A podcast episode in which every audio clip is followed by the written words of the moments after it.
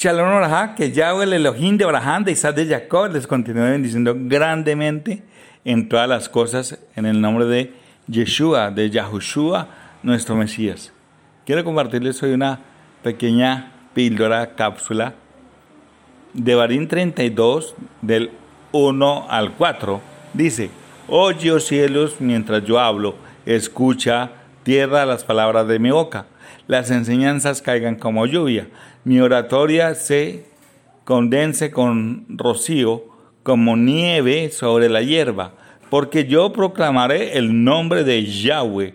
Vengan, declaren la grandeza de nuestro Elohim. Dice el Pasuk 4, la roca. Su obra es perfecta, porque todos sus caminos son justos. Un Elohim confiable que no hace el mal.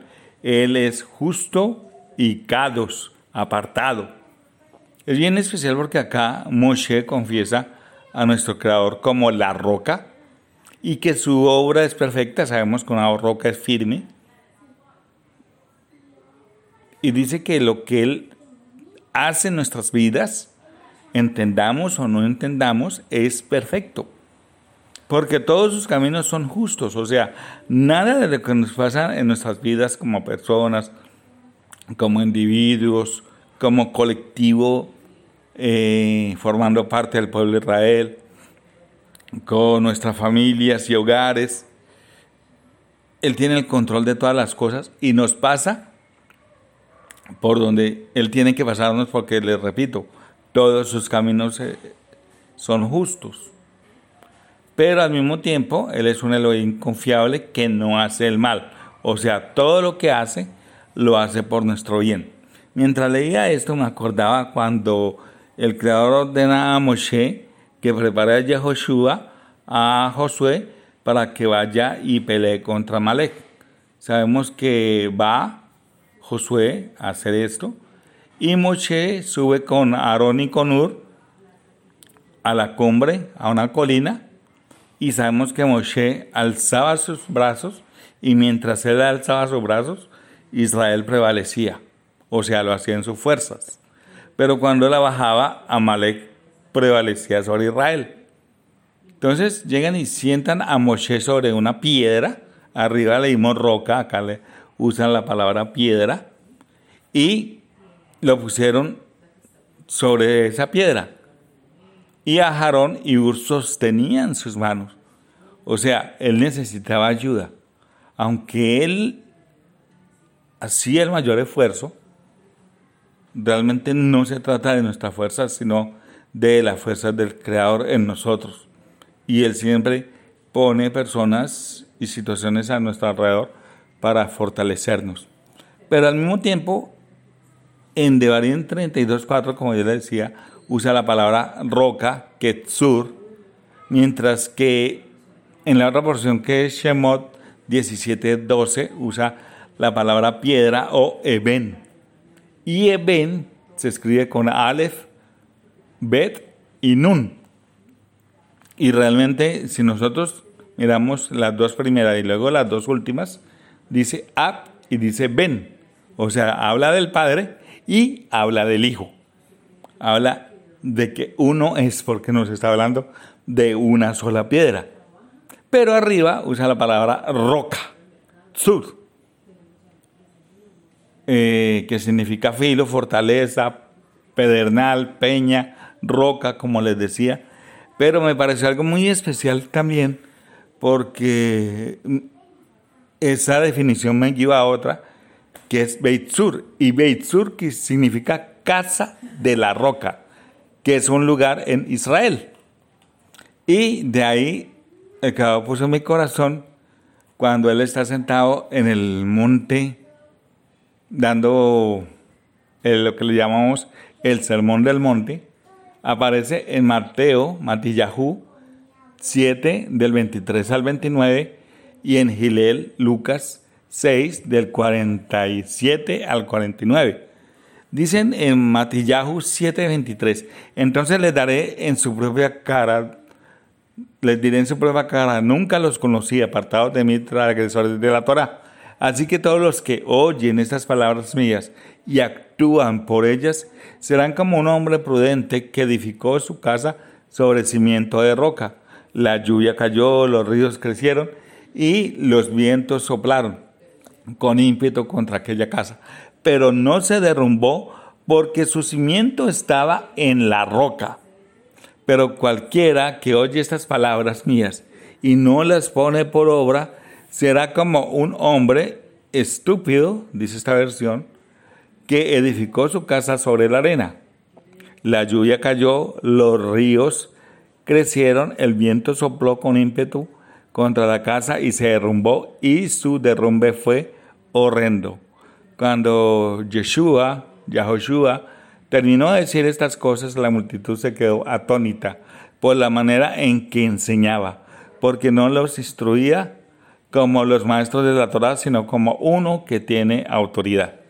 Entonces llega y dice que todo el que hace y pone por obra todo lo que habló en el Sermón del Monte, él lo considera como una persona que edificó su casa sobre la roca. Y es bien, especial como porque yo les decía que en Devarim 32.4, aunque habla de la roca, también me llevó a una parte donde habla de Beit Sur, que es casa de la roca, que es un lugar en Israel.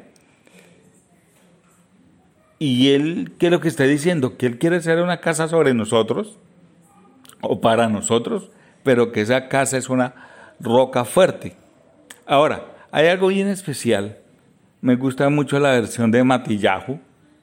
Dice que, como yo les decía ahorita, en el verso 25, la lluvia cayó, los ríos crecieron y los vientos soplaron con ímpetu contra aquella casa, pero no se derrumbó, porque su cimiento estaba en la roca.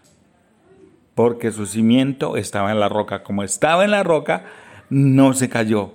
Pero me gusta una parte bien especial, me gusta mucho más la versión de Gilel, 6.47 en adelante hasta el 49 porque dice así, todo el que viene a mí oye mis palabras y las pone en práctica.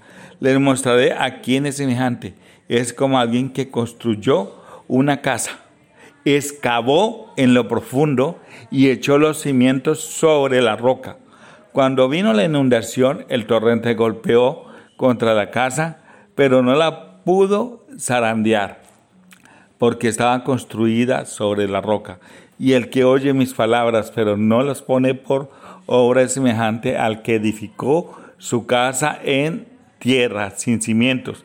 Tan pronto el torrente la golpeó, se derrumbó y una destrucción horrenda. Y fue una destrucción horrenda, dice en, en Gilel. Es bien especial porque acá dice, aquí no habla de edificar sobre la roca. Acá dice que sí hay que edificar sobre la roca firme, pero para hacer eso hay que cavar y ahondar. Dice exactamente, venga y les digo, es que me parece preciosísima. Es como alguien que construyó una casa, excavó en lo profundo y echó los cimientos sobre la roca. Echó los cimientos sobre la roca. Y es bien, bien especial porque cuando llegó el mensaje de la Torah de nuestro Mashiach eh, a Etiopía, por ejemplo, hay un lugar que se llama La Libela. Voy a enviarles unas fotos que encontré y tomaron esta palabra literal. ¿A qué me refiero con esto? Resulta que en ese lugar de Etiopía hay regiones extensas que son roca sólida. No son piedras, sino es una sola roca. Es un monolito, una sola piedra. ¿Qué hacían? escogían un lugar, escogían un terreno y empezaban a cincelar desde arriba hacia abajo en la roca para hacer las comunidades, para hacer los sitios de congregación. Y no solamente hacían el sitio de congregación, sino que como eran lugares donde hacía mucho viento, las mismas rocas se encargaban de que eh, no se cayera nada, sino que el viento pasara derecho. Pero no solamente eso, También, como era bastante profunda esta edificación, lo cuadraban de, igual forma que aunque el viento no hiciera nada, también entrara viento y, y no se sofocara nadie.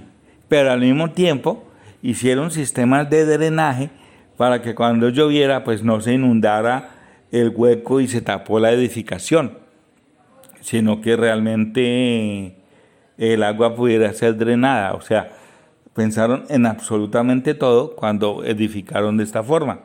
Y es impresionante las pruebas, las luchas, todo lo que pasamos, todo, como le leímos arriba, Él tiene el control, porque Él es la roca, su obra es perfecta y todos sus caminos son justos, absolutamente todo, todo por lo que pasamos, lo único que eh, busca en nuestras vidas es labrarnos, labrarnos. Sabemos que tenemos su presencia, sabemos que somos hechos a imagen y semejanza suya, pero también sabemos que dice la palabra que tenemos que morir a nosotros mismos para que Él gobierne sobre nosotros y seamos como Él.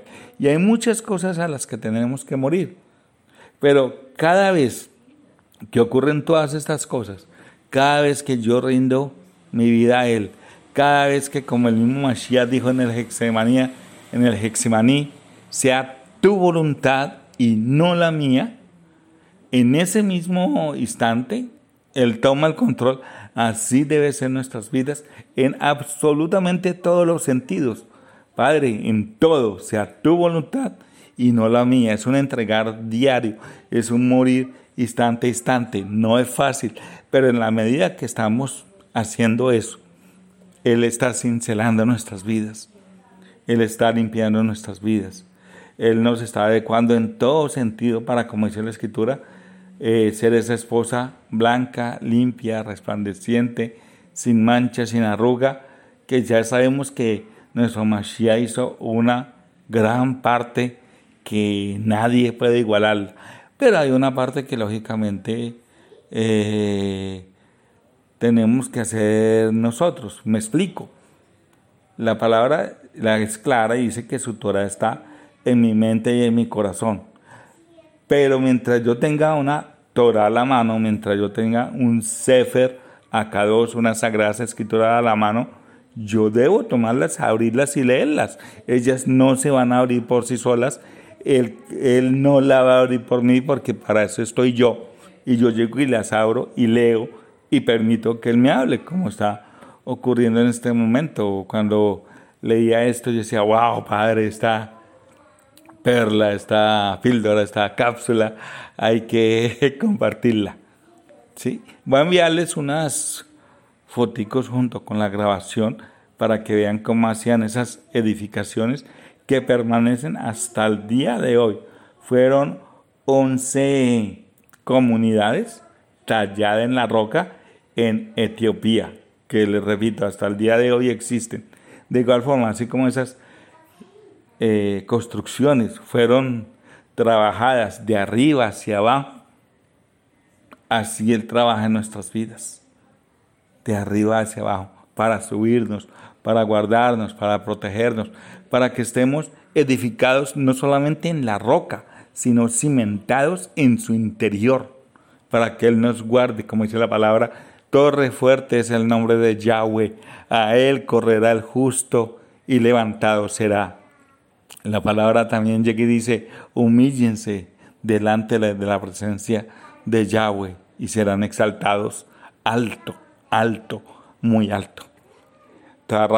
Un abrazo para todos, que Yahweh, el Elohim de Abraham, de Isaac, de Jacob, les continúe bendiciendo grandemente. Y como dice el Morello Yahweh, yo los amo, pero Yahweh, nuestro Creador, nuestro Mashiach, nuestro Yeshua, los ama mucho más.